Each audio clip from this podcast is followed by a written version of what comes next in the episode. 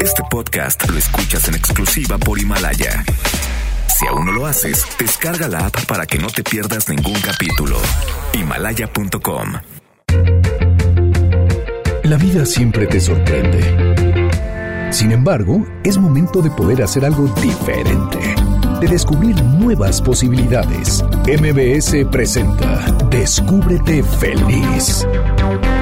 Comenzamos. And she says, I wish that I could be like the cool kids. Cause all the cool kids, they seem to fit in.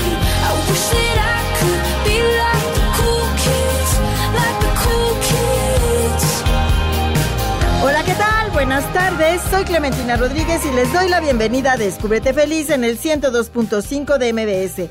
Me da mucha alegría que me acompañes en este sábado, 14 de marzo. Hoy es el día 73 del año y nos quedan 292 días por estrenar en este 2020. Los invito a que nos escriban en nuestras redes sociales. En Facebook nos encuentran como Descúbrete Feliz y en Twitter como arroba Descúbrete Feliz. El viernes anterior al equinoccio, en marzo, se celebra el Día Mundial del Sueño y ayer, 13 de marzo, se conmemoró este día. El objetivo es que exista un día en el que se haga conciencia en relación al sueño, que es un problema que si no se trata a tiempo, puede ocasionar graves problemas de salud. Y aquí en Descúbrete Feliz, generalmente los especialistas que vienen nos lo comparten. Para la medicina lo más importante es la prevención. Hay que prever, hay que cuidarnos y hay que acudir al médico. Eso es lo que va a mantener nuestra calidad de vida y que podamos tener una vida feliz. ¿Sabías que más de 25 millones de empresas alrededor del mundo ya están utilizando Instagram para empresas? Y más de 200 millones de usuarios visitan el perfil de al menos un negocio todos los días. Facebook se ha enfocado en conectar a las personas e Instagram se ha convertido en el nuevo hogar para las marcas.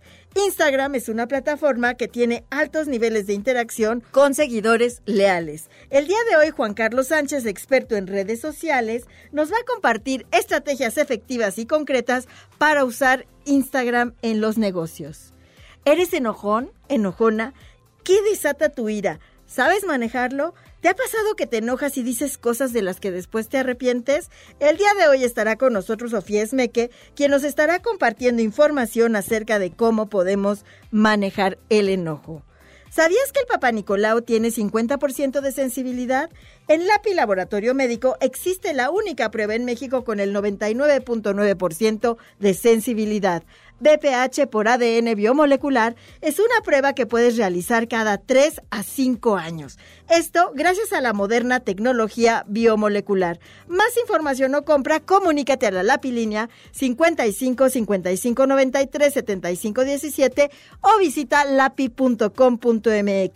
El 99% del cáncer cérvico-uterino es prevenible. Nos interesa tu salud, nos interesa tu futuro. Siempre, siempre consulta a tu médico www.lapi.com.mx diagonal BPH-biomolecular. También te quiero invitar a que si te interesan los temas de salud y bienestar, me sigas en mis redes sociales. Ahí comparto artículos, recetas, tips, sugerencias acerca de cómo sentirte bien. Mi página web es www.clementinarodríguez.com.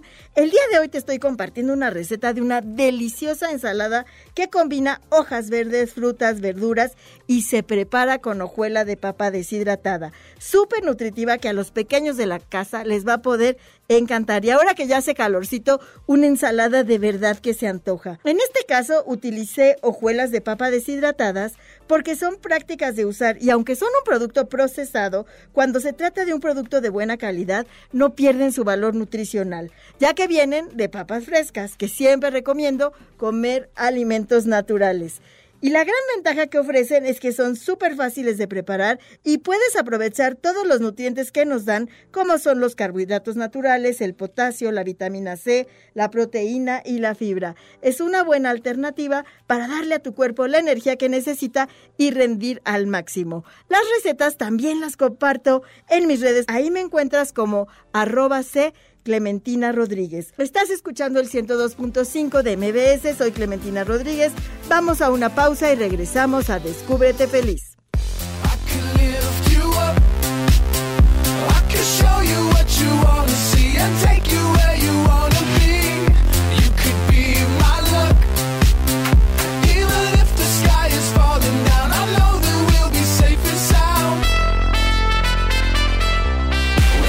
Síguenos en Facebook. Síguenos en Facebook. Diagonal Descúbrete Feliz. Y en Twitter, arroba Descúbrete Feliz. Abre la puerta a la alegría. Déjala entrar. Descúbrete feliz. Regresamos. Este podcast lo escuchas en exclusiva por Himalaya. La felicidad se siente. Vive en ti. Descúbrete feliz. Continuamos. Because I'm happy. Clap along if you feel like a room without a roof. Because Estamos de regreso en Descúbrete Feliz en el 102.5 de MBS. Soy Clementina Rodríguez y estoy aquí lista para platicar con el doctor Luis Septién acerca del sueño. Esta es la entrevista en Descúbrete feliz. El doctor Luis Septién es médico internista y neumólogo. Bienvenido, muchas gracias por estar aquí con nosotros en Descúbrete Feliz. Muchas gracias por la invitación. Un honor estar aquí hoy. Pues ayer fue el Día Mundial del Sueño y pues estos días se celebran con el objetivo de hacer conciencia de la importancia del sueño. ¿Por qué es tan importante dormir? Mira, el sueño es muy importante porque obviamente nosotros tenemos un ciclo biológico, obviamente en el cual una gran parte del día la- la- mar- eh, estamos despiertos, pero es muy importante que nosotros o nuestro cuerpo tenga un descanso. Se recomienda que por lo menos tenemos que descansar entre 7 y 8 horas para que nosotros podamos decir que tenemos un sueño reparador. Hay quien a veces dice que es importante o que, por ejemplo, gente que trabaja en la noche o que los que hemos trabajado en la noche, en, mi carrera, que hacemos guardias, y a veces decimos, bueno, con 4 o 5 horas puedo estar bien, pero la realidad es que está demostrado fisiológicamente que el no dormir bien nos trae muchas repercusiones en nuestra vida diaria. Eso, pues es que esas horas que ya no dormiste ya nunca las vas a recuperar. Es correcto, no es recuperable y sobre todo las consecuencias que tiene esto, el no dormir bien, no descansar, nos eh, predispone más hacia obesidad, hacia enfermedades como diabetes, como hipertensión, eh, otro tipo de trastornos, por ejemplo, a dependencia de tabaco, de cafeína, de drogas, mayor eh, índice de suicidios se ha visto en las personas que duermen menos.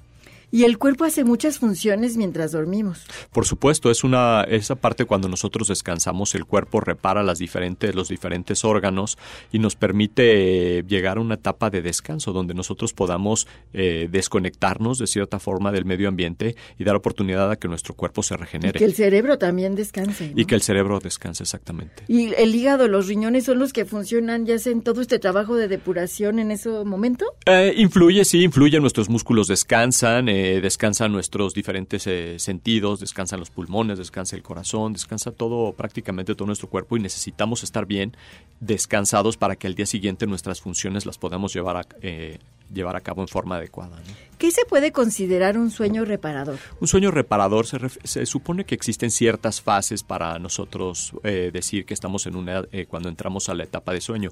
Cuando nos quedamos, eh, empezamos a quedar dormidos, estamos en las fases 1 2, que son las etapas superficiales del sueño. Es cuando estamos conscientes, nos estamos quedando dormidos, pero que todavía somos sensibles a ciertos ruidos, podemos tener algunos movimientos involuntarios de las extremidades.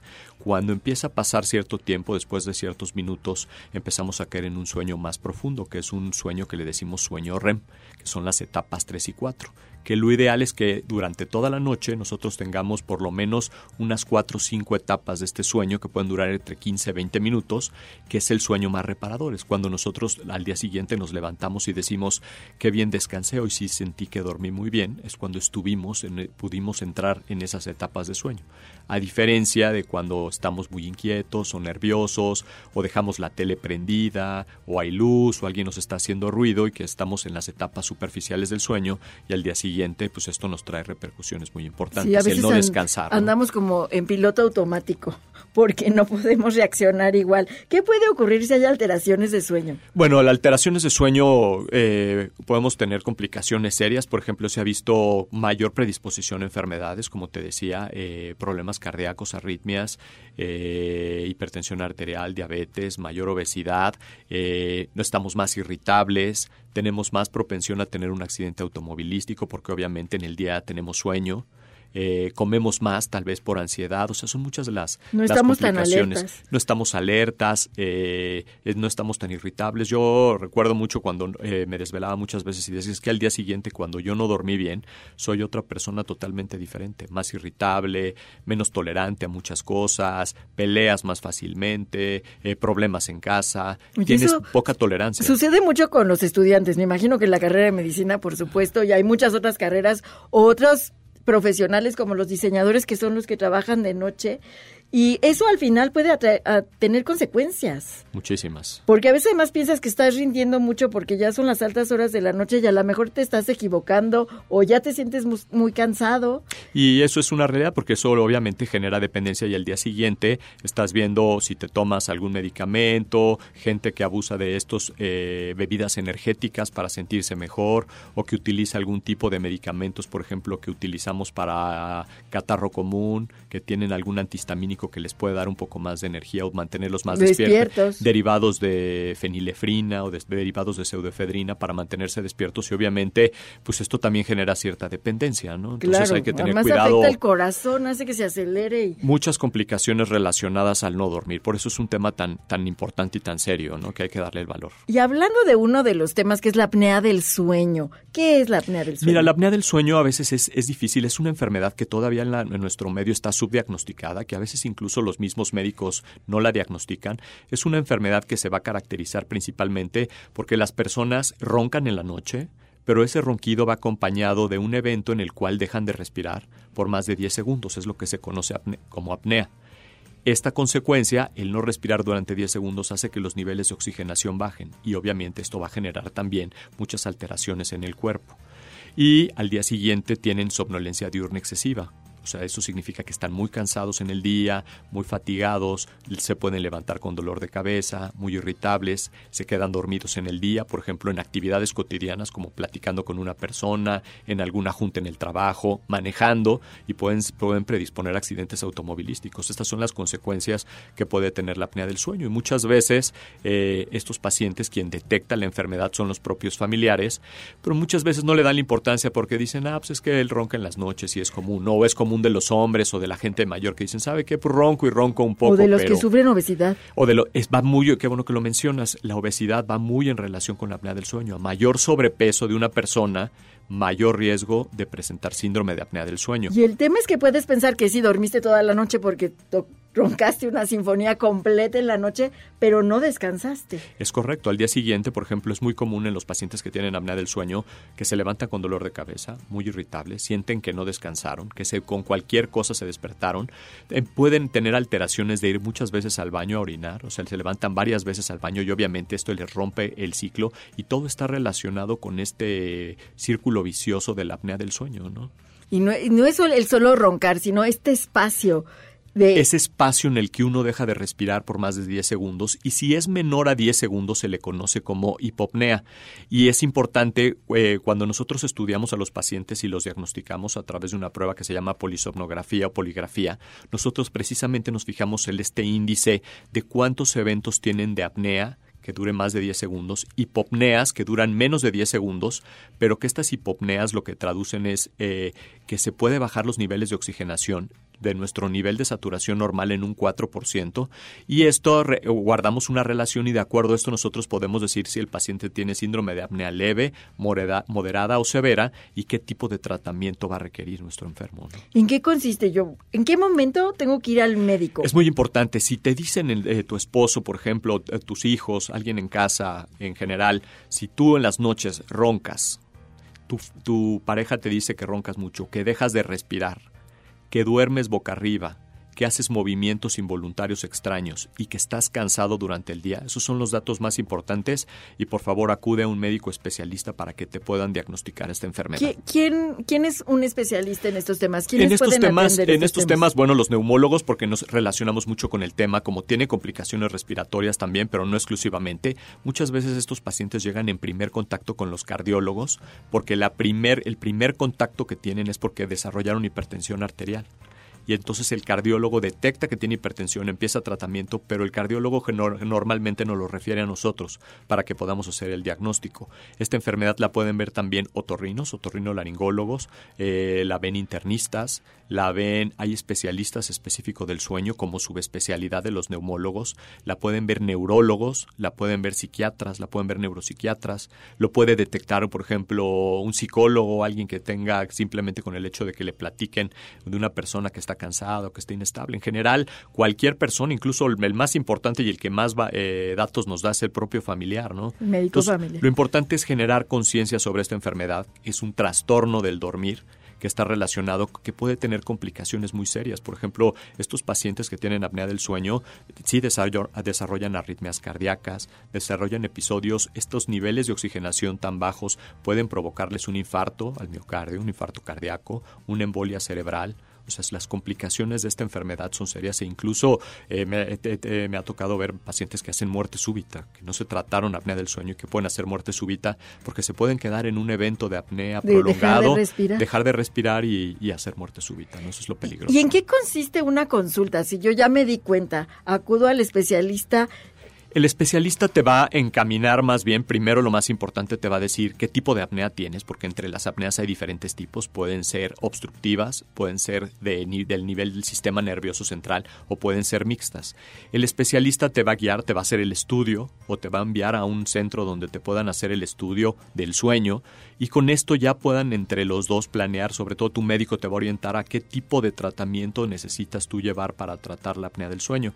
Eh, hubo una época donde se utilizó la cirugía y se hacían procedimientos, por ejemplo, se quitaba la campanilla porque pensaban que la campanilla, la campanilla influía, eh, amígdalas, que esto por ejemplo es muy común en niños que roncan, tienen las amígdalas muy grandes y roncan y hacen apnea del sueño y también pueden tener todas las complicaciones de la, la- de No la apnea edad, del sueño. entonces. Entonces los otorrinos también pueden ser, no hay una edad ni un este, me ha tocado ver pacientes que no son obesos, que son delgados, pero que tienen por ejemplo alguna malformación del paladar o de la faringe o de la eh, de la mandíbula y esto también puede favorecer al ronquido o simplemente gente que duerme boca arriba o que utiliza medicamentos para dormir, por ejemplo, es bastante frecuente los pacientes de edad más avanzada que utilizan medicamentos para dormir derivados de benzodiazepinas y eso hace que se relajen más los músculos del cuello y de la laringe y de la faringe y eso hace y son factores predisponentes para, para tener esta enfermedad. Te decía del tratamiento, parte del tratamiento era una época quirúrgica, se hacían ubuloplastías, ubulopalatofaringioplastías, que eran este, resección de los eh, pilares, tratar de hacer el espacio de la, entre la garganta y la lengua mayor. Gente que tiene la lengua muy grande, que se va hacia atrás cuando está dormido, también favorece apnea. Y lo que se ha visto y lo que estamos utilizando y que nos ha dado mayor resultado son unas una terapia que se llama presión positiva de la vía aérea. Es un aparatito que lo conocemos como CPAP, siglas en inglés que significan presión continua sobre la vía respiratoria. Lo que es este aparatito se hace cuenta como una máscara que te puede ocluir ya sea la nariz, nariz o boca, o lo podemos tener una especie de almohadillas nasales. Lo que hace este aparato es te avienta aire a la vía respiratoria y evita que se cierre, evita que se colapse. Entonces esto quita las apneas, evita que los niveles de oxigenación bajen, te permite que tú entres en las etapas de sueño en, en- en forma adecuada y que puedas descansar durante la noche. Yo tengo muchos pacientes que se han beneficiado mucho de, y no de este tiene tipo efectos secundarios. el, el único efecto secundario sí puede llegar a tener, por ejemplo, los efectos secundarios de este tratamiento es uno, hay pacientes que de plano no lo toleran y no lo utilizan y tenemos que buscar medidas alternativas. Eh, hay pacientes que les puede, cuando utilizan la presión muy fuerte, les puede lastimar la cara, la mascarilla. Es cuestión de cambiar la mascarilla. Por eso es importante que no solo lo utilicen, sino que vayan con el médico y que tengan consultas subsecuentes para que el médico vea cuáles son los errores o qué está pasando. Pero la mayoría, el 90% de los pacientes que se apega bien al tratamiento, les cambia completamente la vida.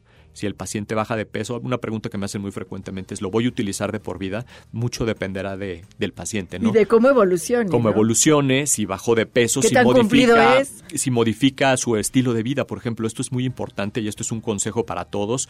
Eh, errores que cometemos comúnmente en la noche antes de dormir es, eh, tenemos en, la- en el cuarto la tele prendida, tenemos el celular junto con música, eh, estamos escuchando que está sonando los mensajes, estamos contestando mensajes, estamos oyendo ruido, tenemos la luz prendida, todos estos factores, tenemos la ventana eh, o las persianas o las cortinas abiertas o levantadas y todos estos factores pueden hacer que no tengamos un sueño reparador. Por esto esta parte insistimos mucho en la higiene de sueño, que es muy importante, dormir en un lugar cómodo, sin ruido, sin luz para que nuestro cuerpo pueda descansar en forma adecuada. Muchas gracias, súper interesante información. Es el doctor Luis Septien. ¿Dónde lo pueden encontrar las personas que nos escuchan, quieren contactarlo o saber más acerca de este tema? Eh, claro que sí, este, mi consultorio médico está en el Hospital Médica Sur. El consultorio es el 624 de la Torre 2 y los teléfonos del consultorio son 55 28 18 17 y 54 24 29 21. Muchas gracias. Gracias por estar aquí el día de hoy con nosotros en Descúbrete Feliz. Muchas gracias, Clemen. Y hablando de temas médicos, ¿sabías que el Papa Nicolau tiene 50% de sensibilidad? En LAPI Laboratorio Médico existe la única prueba en México con el 99.9% de sensibilidad.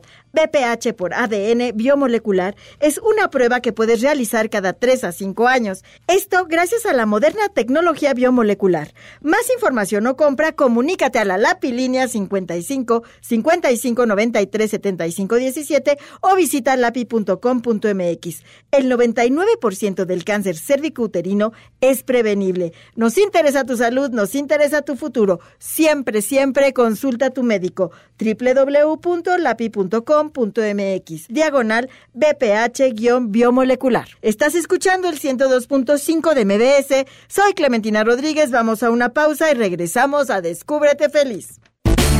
Abre la puerta a la alegría. Déjala entrar. Descúbrete feliz. Regresamos. Este podcast lo escuchas en exclusiva por Himalaya.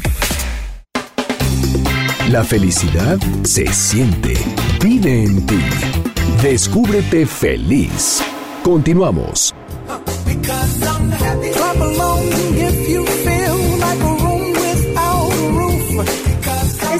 Regreso en Descúbrete Feliz en el 102.5 de MBS. Soy Clementina Rodríguez y nos vamos a la recomendación. La recomendación. La recomendación del día de hoy es aprender a utilizar Instagram para generar negocio. Y para decirnos cómo hacerlo, está con nosotros Juan Carlos Sánchez, consultor digital, especialista en modelos de negocio digitales, redes sociales y marketing digital. Su trabajo es capacitar y asesorar a los emprendedores y empresarios para que puedan generar las mejores estrategias de venta y puedan llevar su negocio a otro nivel. Bienvenido Juan Carlos, muchas gracias por estar con nosotros el día de hoy. Muchísimas gracias, Clementina. Un gusto de estar contigo nuevamente. Cuéntanos cómo es que las redes sociales nos sirven para hacer negocio. Claro, te platico. Mira, las redes sociales son un excelente canal de comunicación donde las personas prácticamente pasamos una gran cantidad de nuestro tiempo en ellas. Las marcas nos hemos dado cuenta de que todas esas personas que están entreteniéndose dentro de las redes sociales son un cliente realmente potencial para nosotros. Lo que tenemos que hacer es poder encontrar a esas personas que realmente nos sirvan y llevarlas al punto donde puedan interactuar con nosotros o con nuestra marca Clementina. Oye, y el medio digital es ideal para eso, justamente para encontrar a esas personas que son las que nosotros necesitamos. Por supuesto, ahora toda la herramienta digital, las redes sociales, las páginas de Internet se han convertido en el medio que más utilizamos las personas para informarnos, para divertirnos, para entretenernos. Entonces, como ahora tenemos este medio donde encontramos a todas las personas eh, pasando una gran cantidad de tiempo, pues tenemos que buscarlas como nuestra, como marcas eh, y encontrarlas y, y tratar de venderles, tratar de comunicarles y tratar de ofrecerles nuestros servicios o nuestros productos. ¿En qué redes sociales, si yo ya tengo un negocio, ya sea chico, mediano, ¿en qué redes sociales debe estar mi empresa, mi negocio? Mira, Clementina, es una excelente pregunta. Eh, nosotros tenemos que evaluar las características de nuestro público meta. ¿A qué me refiero con eso? Tenemos que evaluar la edad, el género, eh, las, las acciones que realizan, todas las cuestiones demográficas incluso de nuestro cliente para poder determinar si nos conviene estar en Instagram, si nos conviene estar en Facebook. Ahora vienen nuevas redes sociales como TikTok, pero tenemos otras como Pinterest, Snapchat, así que el principal consejo es que evalúes las características de tu público, de tu cliente y sabrás determinar en qué red social debes estar. Oye, el día de hoy nos vamos a enfocar en Instagram. ¿Cómo funciona Instagram y por qué puede ser una buena opción para utilizarla como herramienta de negocio? Instagram es una herramienta maravillosa, Clementina. Instagram es también de Facebook. Instagram es una red social que ha cobrado gran relevancia en los últimos años. De hecho, podríamos decir que Instagram y Facebook son las redes sociales que dominan en la actualidad en México. Así que si nosotros encontramos a nuestro, a nuestro público dentro de esta red social y sabemos que es de la red social, la red social más utilizada, pues nosotros como empresa tenemos que estar ahí. Eso es muy importante, estar presentes con esa herramienta que nos va a ayudar. Exactamente, Clementina. Instagram tiene muchísimas herramientas comerciales desde el punto de vista de empresa que nos permiten encontrar a ese público correcto, interactuar con él de manera muy creativa, muy directa y poder generar ese vínculo comercial que nosotros necesitamos como negocio. Eso es muy importante. Justo al inicio del programa daba este dato que lo, encontré en Hootsuite, de que habla de que más de 200 millones de usuarios visitan el perfil de al menos un negocio todos los días. Imagínate ese dato, imagínate esa El cifra. poder. el poder que tiene esta herramienta. Aparte, Instagram se ha posicionado en un mercado también muy joven, donde nosotros como empresa, como marca, podemos abarcar a públicos de rango de edad mucho más eh, bajo, por decirlo de alguna manera. Claro. ¿Qué ventajas tiene estar ahí, en Instagram? Claro, te platico. Mira, Instagram se ha posicionado como una empresa líder en el tema eh, empresarial. Cuando tú tienes como empresa una página en Instagram, puedes abrir una página comercial.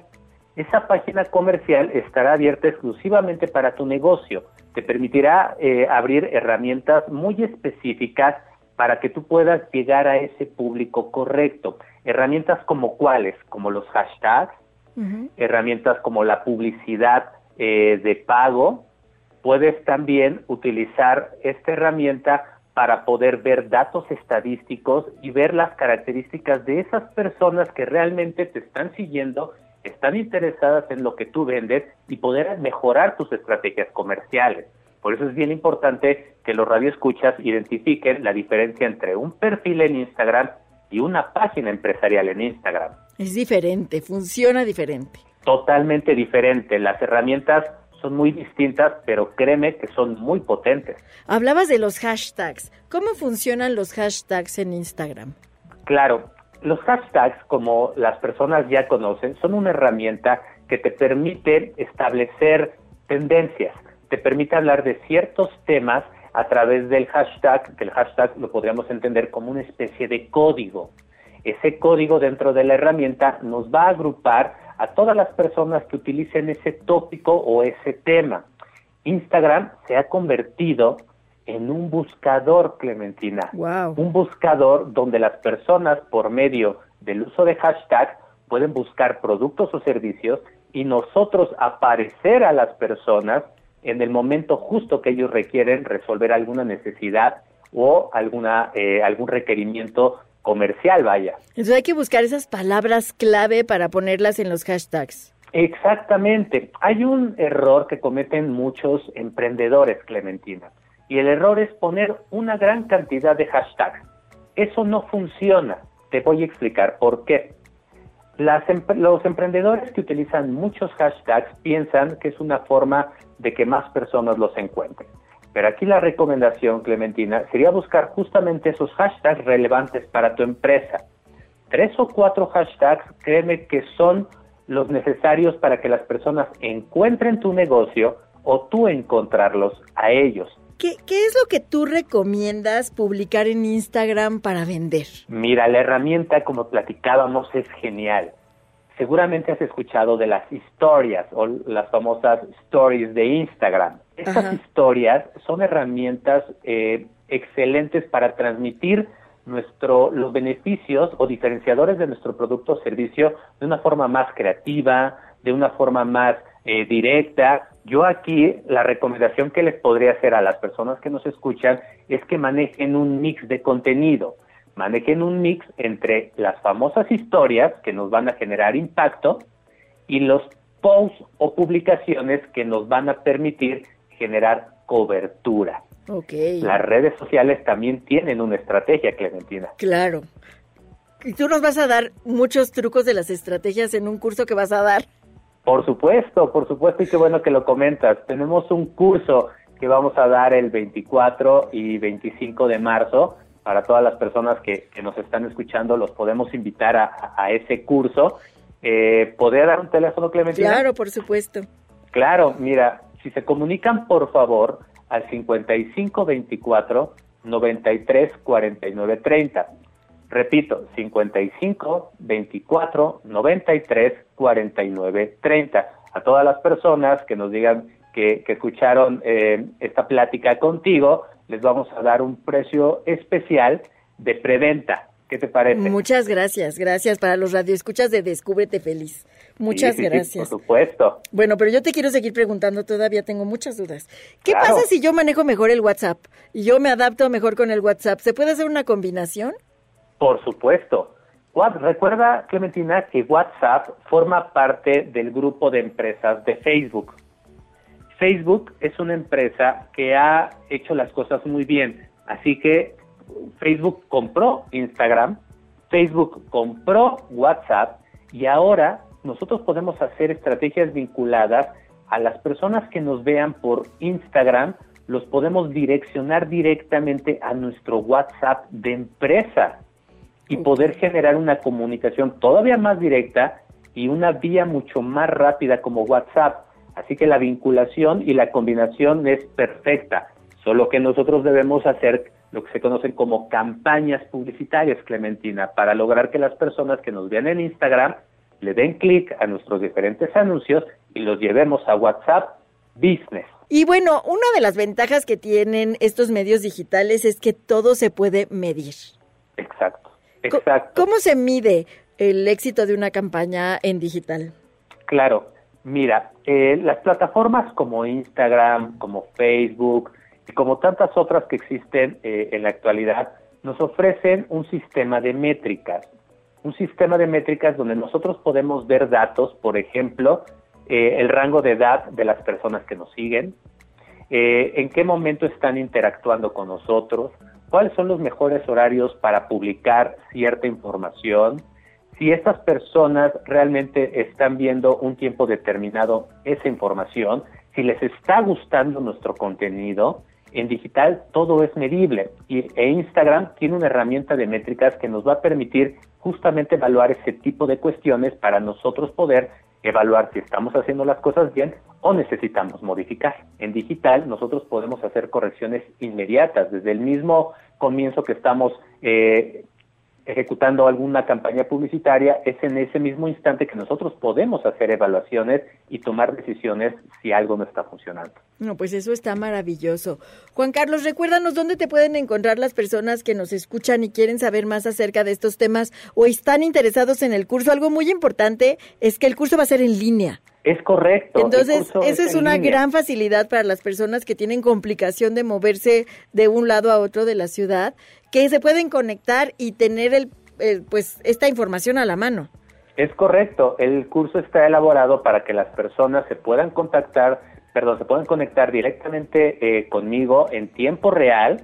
Es, eh, es eh, 100% eh, directo y yo puedo resolver preguntas, eh, dar respuestas y ellos estar en su casa, en su oficina, en su lugar de trabajo sin tener que salir de algún lugar. Y te repito si quieres mi WhatsApp para que se puedan comunicar por ahí. Sí, por favor.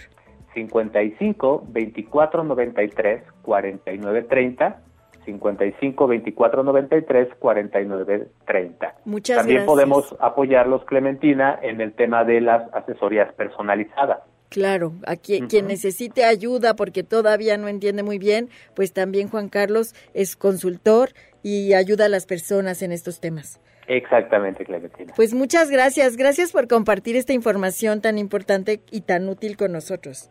Gracias por invitarme, un gusto siempre estar contigo. Gracias. Y nos vamos a la postal hecho en México, que el día de hoy es de Real de Asientos, Aguascalientes. Hecho en México. ¡Viva Aguascalientes! ¿Qué tal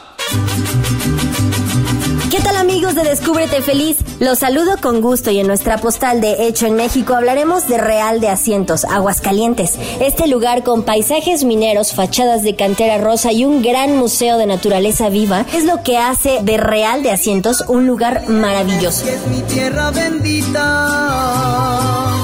Yo grito con orgullo, qué bonita es mi tierra. Me siento satisfecha ser de esta tierra linda. Este maravilloso sitio cuenta con edificaciones que datan de 1548 y en sus rincones guardan tesoros históricos y culturales. Destacan la parroquia principal, la casa La Rañaga, el santuario de Nuestra Señora de Guadalupe y la casa del minero, en donde todavía se pueden apreciar el trabajo de cantera y de herrería en las puertas y ventanas.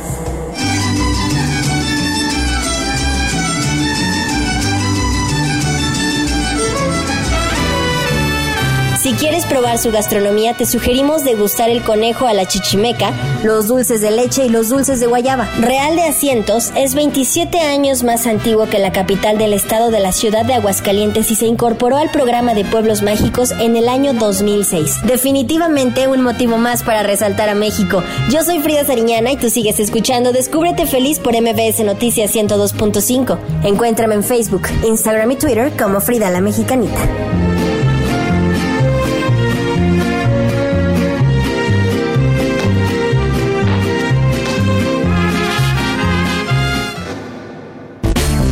Abre la puerta a la alegría.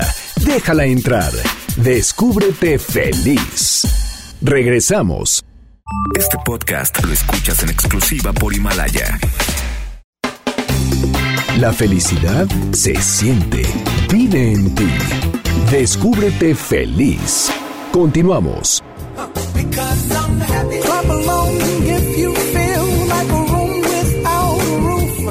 De regreso en Descúbrete Feliz en el 102.5 de MBS. Soy Clementina Rodríguez y estoy aquí lista para platicar con Sofía Esmeque acerca de cómo puedo manejar el enojo. Esta es la entrevista en Descúbrete feliz. Sofía Esmeque es psicoterapeuta y autora del programa Alcanzando la Inteligencia Emocional. Bienvenida, Sofía. Muchas gracias por estar con nosotros Gracias aquí por la en. Descúbrete Feliz el día de hoy.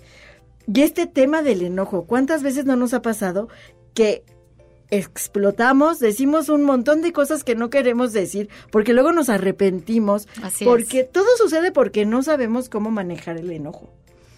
Y el enojo realmente es una emoción positiva, pero manejada de una manera inadecuada es cuando se convierte en una situación que puede llegar a terminar en violencia o en alguna situación que, como tú lo dices, eh, actúo o digo algo de lo que después me arrepiento y tristemente ya no hay marcha atrás.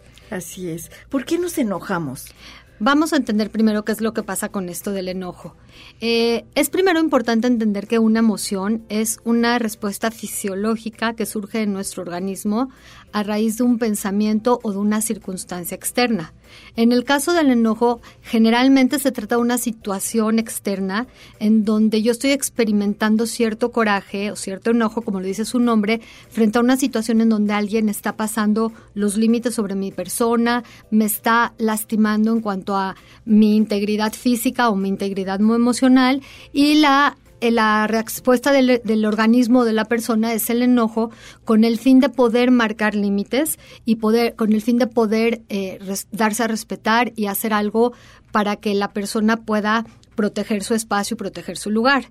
Por eso, cuando digo que es una emoción positiva, me refiero en el sentido en el que el objetivo de esta emoción es positivo para nosotros e implica el poder cuidarnos y defendernos a nosotros mismos Nos ayuda. nos ayuda. Eh, precisamente ese es el objetivo del enojo. Sin embargo, cuando el enojo pasa de sus límites en cuanto a intensidad, a duración, a frecuencia, es cuando el enojo se convierte en una situación negativa porque entonces automáticamente la parte frontal de nuestro cerebro, que es el que nos lleva a decidir y a tomar acciones y anticipar consecuencias, se bloquea debido a toda esta situación química que está surgiendo a raíz del enojo, entonces no podemos pensar, no podemos anticipar qué es lo que va a pasar y sacamos, como se dice normalmente, todo lo que tenemos adentro y explotamos, explotamos ahora sí que como un volcán, dañando y quemando y agrediendo a todos los que están a nuestro alrededor, cuando el objetivo del enojo no era ese, era protegernos y claro que sí poner un límite y defendernos, pero de una manera adecuada, de una manera con inteligencia, precisamente con inteligencia emocional, que es la que nos lleva a poder eh, modular nuestras emociones con el fin de que podamos lograr nuestros objetivos y encontrar un bienestar en nosotros mismos y en los demás. Y, y es aquí cuando perdemos el control que nace o surge esta idea de que el enojo es malo. Exactamente, porque entonces lo perdemos de control y entonces aventamos cosas, decimos cosas, en el peor de los casos golpeamos, agredimos a otros, muchas veces nos agredimos a nosotros mismos y evidentemente pues eso no nos va a llevar a nada positivo. De ahí que venga el famoso dicho de que el que se enoja pierde. Y uno dice, pero si a mí me hicieron, ¿por qué yo voy a perder? Yo me estoy defendiendo. Pues sí, porque pero- voy a permitir, pero es que entonces no pudiste poner un límite antes, perdiste el control y por eso vienen Exactamente. explosiones donde pues ya se nos fue de las manos. Se nos fue de las manos y el objetivo principal que era poner límites, darme mi lugar, hacerme respetar, hacerme defender, se perdió en esta explosión de rabia en donde se pierde todo el contexto. ¿Cómo puedo entonces manejar el enojo? Lo importante en el enojo, como en cualquier otra emoción, pero se vuelve especialmente importante en el enojo, precisamente por esta situación, es aprender primero que nada a identificar en nuestro cuerpo cuando estoy enojado, a reconocer que estoy enojado. Mi cuerpo me va a mandar como lo expliqué anteriormente, es una respuesta fisiológica, la emoción no es una respuesta fisiológica. Entonces mi cuerpo me va a mandar una serie de indicaciones o de mensajes que me dice que estoy muy enojado. Entonces, por ejemplo, en el momento en el que yo aprendo a leer mi cuerpo y a darme cuenta que tengo las manos, los puños apretados, la mandíbula apretada, estoy tensa de mis brazos y de mis piernas, Empiezo a respirar fuerte. la respiración, el latido, ese debe ser un indicio importante para aprender a conocernos y decir, espérame tantito, estoy muy enojado. Si yo me sigo aquí en esta línea, voy a perder el control. Voy a llevar a, a- cargo una serie de estrategias que me van a ayudar a calmar, que como podrían ser el famoso cuenta hasta el 10, el respira, el aprieta una pelotita, mojate la cara, salte, camina tantito, eh, piensa, y después entonces actúa y habla tu enojo, pero o no si en puedes el decirle a momento. la otra persona, en este momento no. Ah, eso es básico, porque en este momento estoy muy enojado, prefiero salirme y separarme de la persona, gracias por decirlo. Prefiero separarme de la persona con la que estoy y decir claramente, estoy muy enojado ahorita en este momento, no puedo hablar, y en ese momento me salgo, es mejor calmarme y poder llegar a tener una conversación con una base de respeto, con asertividad, diciendo lo que siento, pero sin para defender mis derechos ir sobre los derechos de los demás.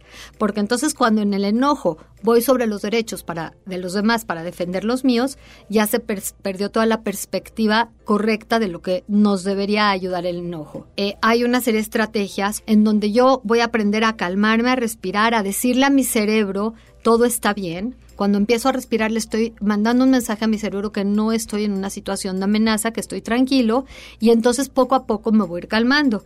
Y obviamente conforme yo vaya practicando esto, lo voy logrando más rápido porque Y cada es un vez va a ser más entrenamiento. fácil. Cada vez va a ser más fácil. ¿Qué hacer? Porque a veces sucede que te enojas o explotas, ya vienes guardando piedritas en el saquito y explotas con la persona que más quieres, a quien menos quieres lastimar y ahí es donde ya no no puedes aguantar más y haces explosión, quizá por alguna tontería o algo que ni siquiera tenía por qué haberte hecho explotar de esa forma. ¿Qué es lo que pasa?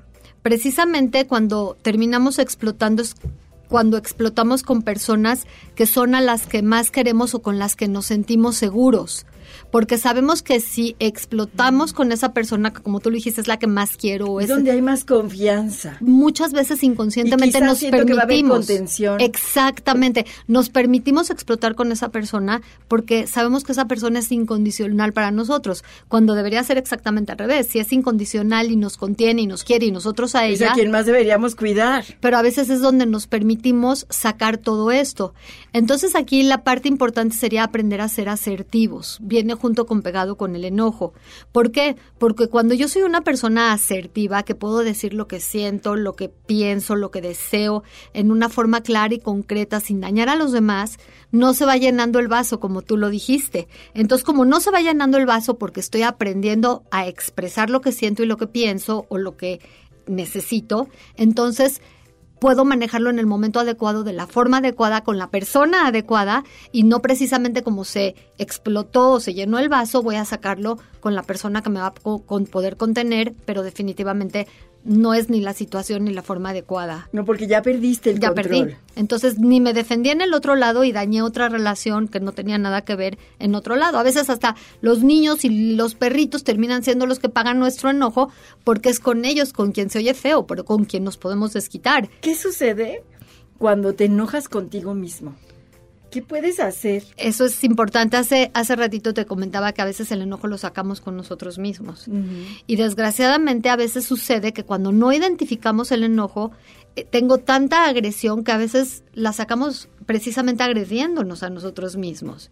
Y eso es muy común también incluso en los niños, cuando no saben identificar y reconocer sus emociones y hablar de sus emociones, es decir, estoy enojado por, y no tienen la fuerza para sacarlo con una- otra persona, aunque sea en forma destructiva, Te desesperas contigo. y la agresión la saco contra mí, porque es tanta la rabia y el enojo, es una emoción tan desagradable, De tan incómoda, que tiene que salir por algún lado. Y por supuesto que no queremos que salga dañándonos a nosotros mismos y tampoco a los demás. Ahora, muchas veces no necesariamente la persona se va a dañar, pero sí se va a reprimir y a tragar el enojo. ¿Y qué pasa cuando yo me empiezo a tragar y a tragar y a, y a reprimir todas mis emociones? Por más que yo lo pueda controlar y diga, bueno, no lo hablo y no lo grito, eso termina redundando en una enfermedad. Desde una cuestión emocional como una ansiedad o una depresión o una enfermedad a nivel físico, porque todas estas emociones que nosotros pretendemos que no existen y que no vemos y que ya, ya, ya no pasó nada, Ahí están. Y se quedan. ahí están y se quedan y no desaparecen. Entonces hay que darles una salida. Adecuada es mejor, pero si no va a salir en forma inadecuada, como lo decía, o hacia los demás, o hacia mí mismo, o en forma de enfermedad. Y pues ninguna de las opciones nos gusta, ¿verdad? Claro, sí. Entonces, la mejor manera precisamente es aprender a identificarlo, a reconocerlo y a expresarlo, que son las bases precisamente de la inteligencia emocional. Y Aprender a habla ser contigo mismo. Si te enojas Sí. contigo, háblate. una buena, una buena estrategia si estoy enojado conmigo mismo es primero calmarme. Eso es importante, lo de primero calmarme, porque entonces empieza mi cerebro, mi pensamiento a tomar control de mí. Y una vez que me calmo, puedo aprender a escribir, por ejemplo, a, man- a- escribir lo que siento, a manejar las emociones, a, a- a través de este análisis, decir, bueno, ¿qué pasó? ¿Cómo me sentí? ¿Con quién fue el problema? ¿Qué es lo que quiero hacer? Y entonces ya me, como yo digo, me autoterapeo. Y entonces cuando ya me hago mi autoterapia ya puedo tener una perspectiva más amplia y manejarlo de otra forma. Y dejar de estar enojado.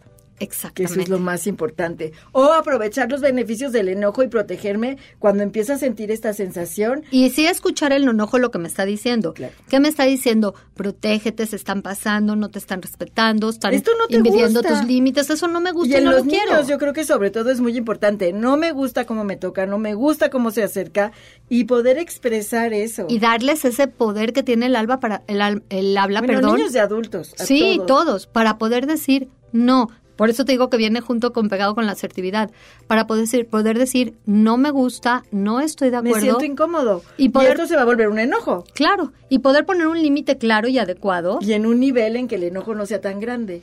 y que no destruye y que no se vuelva un enojo que se convierte en violencia y en donde, otra vez repito, pierdo toda la perspectiva del, del mensaje que me mandó el enojo que fue protégete, cuídate. Claro.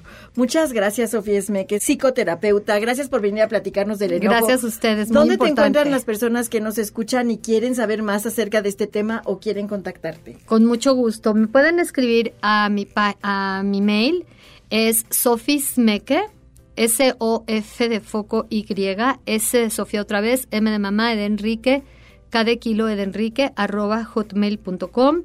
Eh, no sé si puedo dejar mi teléfono, mi celular 55 5298 31 43 y los invito a mi página sofiasmeke.com o también pueden entrar a la página aie.com.mx. AIE de Alcanzando el programa Alcanzando la Inteligencia Emocional. Eh, también me encuentran así en Facebook y de cualquier forma nos podemos contactar y bueno, estoy para lo que necesiten y muchas gracias por esta importante invitación para dar este mensaje. Claro, que, que quién nos enoja. Todos nos es una enojamos. información que nos sirve a todos. Muchas gracias. Gracias a ustedes. Gracias por estar aquí el día de hoy con nosotros, amigos. Esto fue Descúbrete Feliz. Soy Clementina Rodríguez. Gracias, muchas gracias por acompañarnos durante esta hora. Los invito a que se descubran felices mientras nos escuchamos el próximo sábado en punto de las 4 de la tarde aquí en el 102.5 de MBS. Gracias a Stephanie en la producción, a Jorge en las redes y los teléfonos a Michael en los controles. Los dejo en compañía del doctor Héctor Zagal en el banquete del doctor Zagal que el día de hoy nos hablará de espías y detectives. Cuando decides ser feliz, ya no hay nada que te detenga. MBS presentó Descúbrete feliz. Escúchanos el próximo sábado a las 4 de la tarde en el 102.5 de tu radio. Este podcast lo escuchas en exclusiva por Himalaya. Si aún no lo haces, descarga la app para que no te pierdas ningún capítulo. Himalaya.com